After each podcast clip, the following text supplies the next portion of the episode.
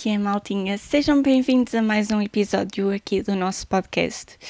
Um, então, como é que vocês estão? Está tudo a aguentar-se aí? Bem, sabem que hum, eu estou a gravar este episódio e é terça-feira, são 5h20.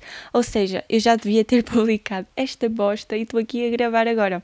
Mas vou-vos explicar porquê. Porque é assim, eu ainda só tinha o SoundCloud free. Estão a ver? Então eu agora o espaço que tinha para fazer upload já acabou e eu só agora é que consegui hum, mudar para o SoundCloud Pro. É assim que se chama, acho eu. Um, mas pronto, só agora é que consegui, então estou a gravar agora, porque eu estava numa de epá, se não conseguir publicar no SoundCloud, vou fazer vídeo e publico no YouTube e falo das cenas que tinha para falar agora.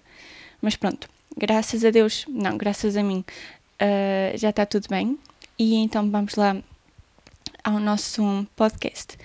Bem, eu este fim de semana fui passear pela primeira vez em algum tempo. Eu já não, sei, já não saía aqui da zona só para chilar há algum tempo.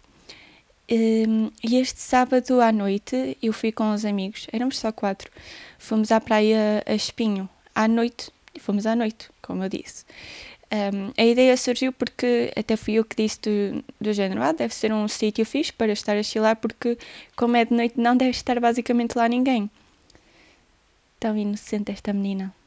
Malta, vocês têm noção, ou melhor, vocês não têm noção da quantidade de gente que lá estava. E eu estou a falar de espinho porque hum, foi onde eu fui. Mas eu sei que isto não acontece só lá.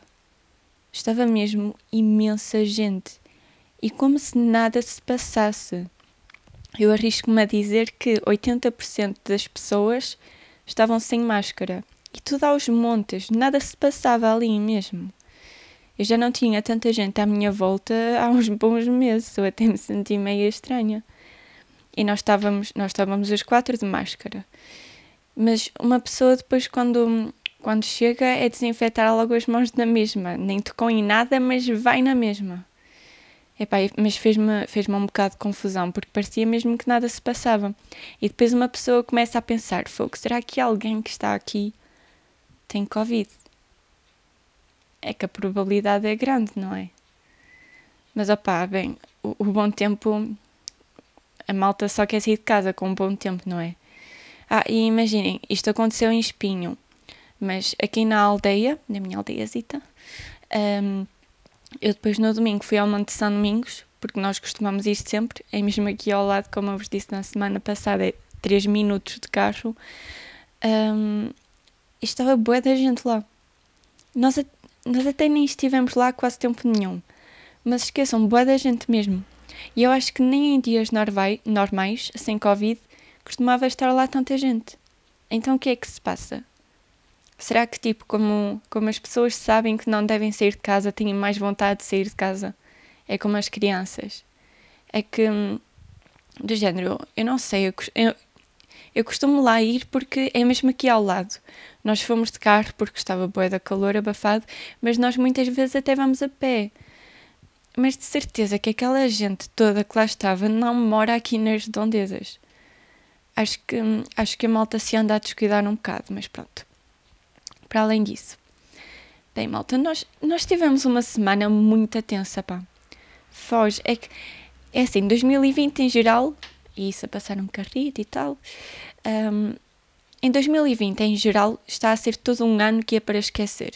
Mas esta semana foi uma semana tensa mesmo. E vamos começar por falar já pela. Vamos começar a falar na J.K. Rowling, né?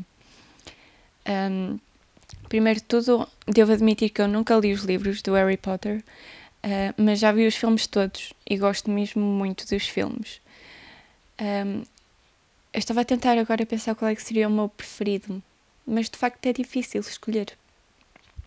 Eu gosto bem do terceiro, o do Prisioneiro de, de Azkaban. Um, o último dos Talismãs da Morte também é muito fixe. Não sei, é difícil escolher só um. Nem sei porque é que decidi fazer isto em primeiro lugar, por isso deixem lá. Mas agora também me estou a sentir bem na obrigação de escolher um. Uh, ok, vou simplesmente tentar seguir em frente. Esses dois são provavelmente os meus preferidos. Tenho que voltar a ver tudo de novo. e depois sim escolho o meu preferido. Pronto, é isso. Fica aqui gravado que é isso que eu vou fazer. Entretanto, ainda agora começamos, começamos e já nos estamos a perder, não é?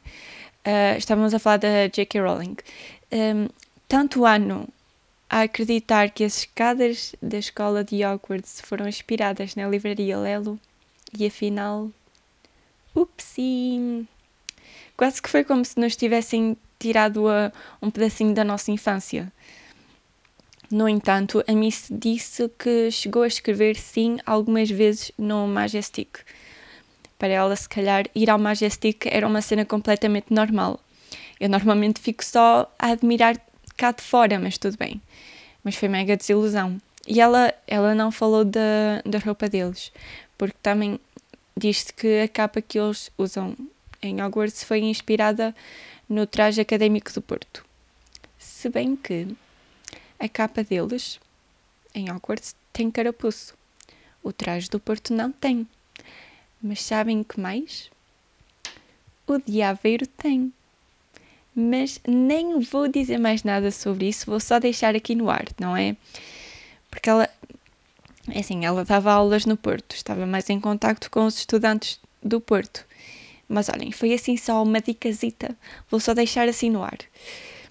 Para além disso, a minha linda, maravilhosa Lana Del Rey, de quem eu gosto muito e toda a gente sabe que admiro imenso, um, a Lana esta semana fez um post no Instagram um, que por algum motivo causou imensa polémica.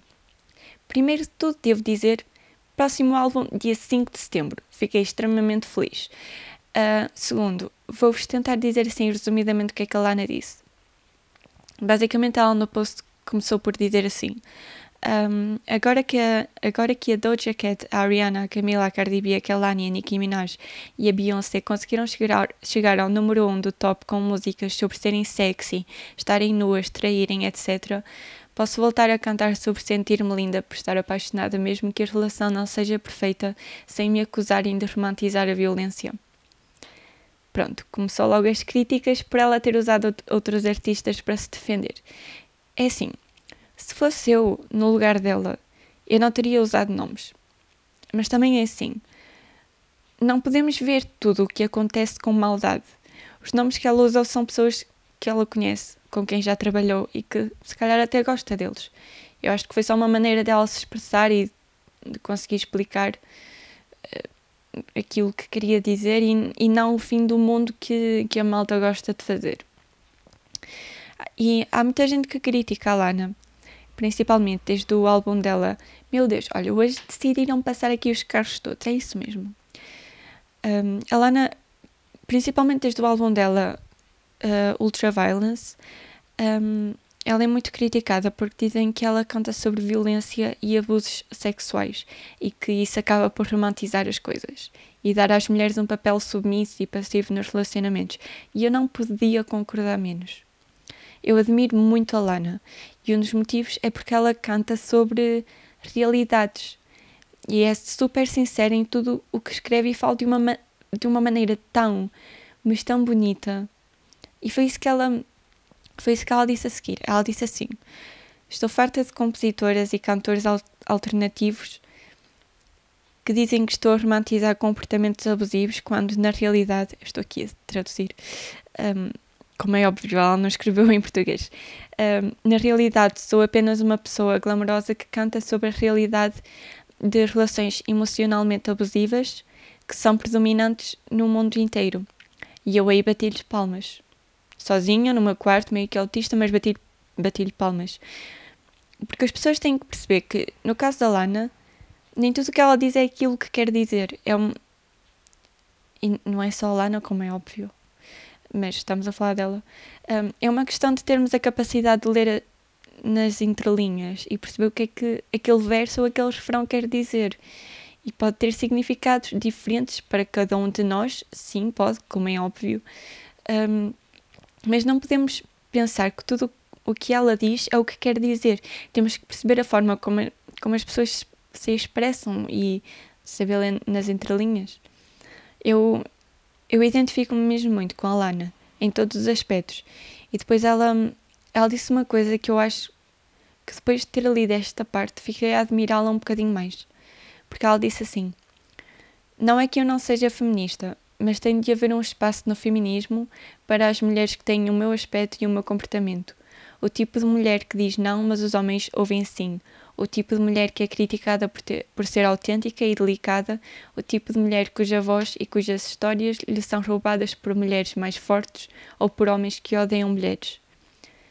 Minha querida gente, isto aqui, isto é o porquê de eu tanto admirar esta mulher. Desde desde que eu comecei a dar concertos e mesmo quando, quando estou com amigos e assim, uh, há quem dizem-me sempre: Ah, toca alguma coisa mais alegre e não sei o quê. E eu muitas vezes fico. Eu bloqueava. Porque é que eu haveria de tocar, de tocar uma música alegre se não me identifico com ela? Que a Lana ensinou-me a mim e a muita gente que não precisamos de andar sempre de cara alegre e que podemos dizer o que quisermos e o que realmente sentimos na nossa música. E ela pode ser triste, melancólica, melancólica e continuarmos a ser lindas e sexys. Porque acho, acho que o que nos torna verdadeiramente bonitos e o que nos ajuda a fazer arte e, a que essa arte chegue às pessoas é sermos verdadeiros e e isso é das coisas mais importantes que pode haver para um artista, na minha opinião, é ele ser verdadeiro.